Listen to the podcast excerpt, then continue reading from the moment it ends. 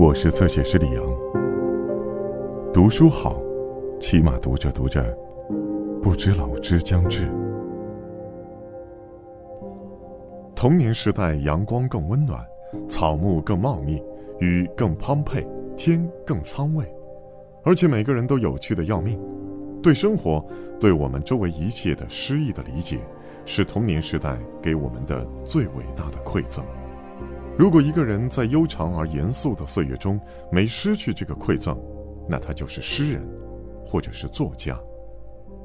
帕乌斯夫斯基，金蔷薇。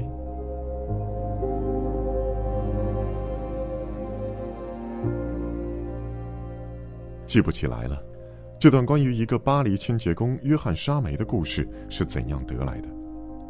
沙梅是靠打扫区里的几家手工艺作坊维持生活的。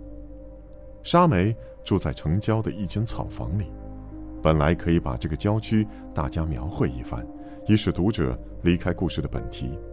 不过，也许值得一笔，直到现在，巴黎城郊仍然还留存着一些古老的碉堡。在这个故事发生的时候，这些碉堡还被金银花和山楂子等杂草所覆盖着，一些野鸟就在这里造了巢。沙梅的草房便在靠北面一个堡垒的脚下，与洋铁匠、鞋匠、捡烟头的和乞丐们的破房子为邻。要是莫泊桑曾经对这些草棚住户的生活发生过兴趣的话，那他或许会再写出几篇出色的短篇小说来，说不定他们还会在他的永恒的光荣上添上新的桂冠呢。可惜，除了暗探以外，谁也没来瞻望过这些地方。就是那些暗探，也仅仅在搜索贼赃的时候才会光临。邻居们管沙梅叫啄木鸟，从这里可以想象出它是瘦瘦的，鼻子尖尖的，帽子底下总是翘出一缕头发，好像一簇鸟雀的冠毛。以前沙梅也过过好日子。在墨西哥战争的时候，他在小拿破仑军团里当过兵。沙梅福星高照，他在维拉克鲁斯得了很重的热病，于是这个害病的兵没上过一次阵，就给遣送回国了。团长借这个便把他的女儿苏珊娜，一个八岁的女孩子，托付沙梅带回法兰西去。团长是个官夫，所以到哪儿。都不得不把自己的女儿带在身边，但是这一次，他决定和女儿分手，把她送到在里昂的妹妹家里去。墨西哥的气候会夺去欧洲孩子的生命，况且混乱的游击战造成了许多难以预料的危险。在沙梅的归途上，大西洋蒸散着暑气，小姑娘终日沉默着。甚至看着从油腻腻的海水里飞跃出来的鱼，都没有一丝笑容。沙梅照顾苏珊娜无微不至，当然，她也明白，她期望她的不仅是照顾，而且还要温柔。可是她，一个殖民军团的大兵，能想得出什么温柔来呢？他有什么办法使她快活呢？掷骰子吗？或者唱那些兵营里粗野的小调吗？但总不能老是这样沉默下去。沙梅越来越频繁地感觉到小姑娘用困惑的目光望着她。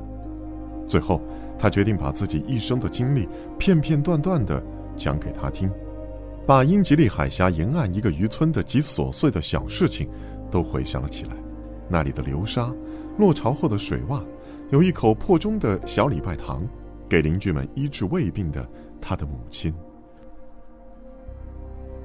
在他的回忆里，沙梅找不出任何能使苏珊娜快活的有趣的东西。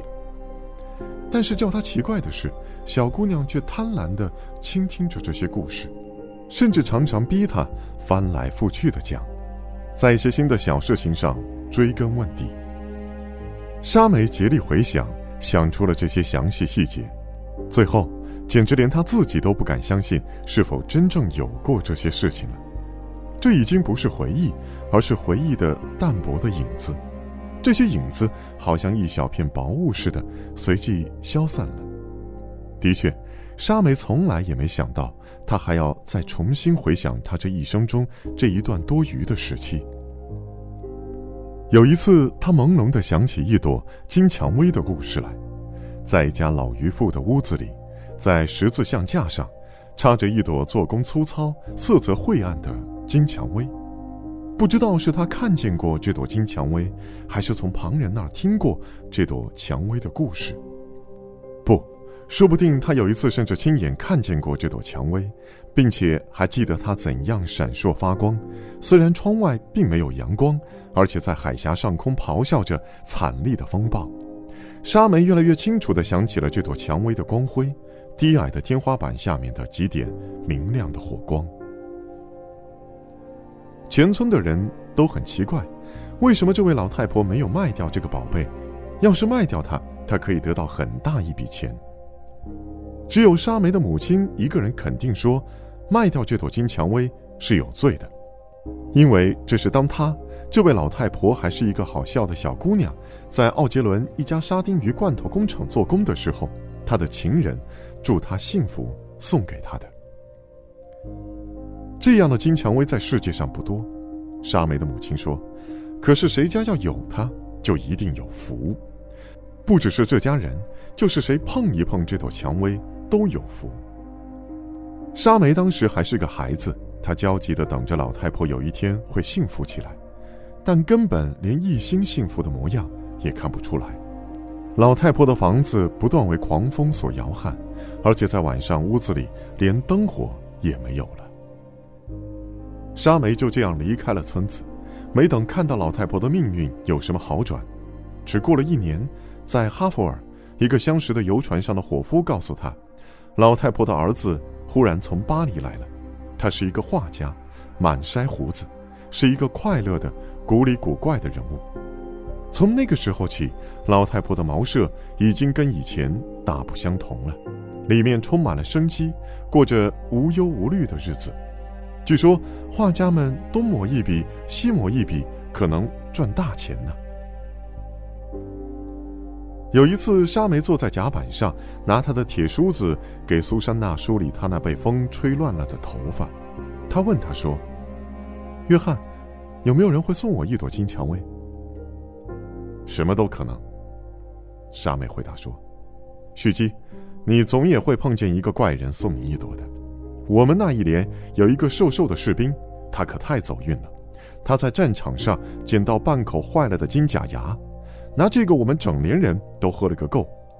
可还是在越南战争的时期呢，醉醺醺的炮手为了寻开心，放了一炮，炮弹落到一座死火山的喷火口上，就在那里爆炸了。不过火山也开始喷烟爆发起来，鬼晓得这座火山叫什么来着？仿佛叫克拉克塔卡。爆发的可真够巧的，毁了四十个老乡。想想看，就因为这么半口旧的金假牙，死了这许多人。后来才晓得，这个金假牙原来是我们上校丢掉的。当然，这件事情暗中了结了，军团的威信高于一切了。不过那一次，我们可真喝了个痛快。这是在什么地方？许基怀疑地问。我不是告诉你了，在越南，在印度支那。在那个地方，海洋冒着火，就和地狱一般，而水母却像芭蕾舞女的香花边的小裙子。而且那个地方那种潮湿劲儿啊，一夜功夫，我们的靴子里就长出了蘑菇。若是我撒谎，就把我吊死。以前沙梅听过很多当兵的说谎话，但是他自己从来没说过，并不是因为他不会说谎，只不过是没有这种需要。而现在，他认为使苏珊娜快活是他神圣的职务。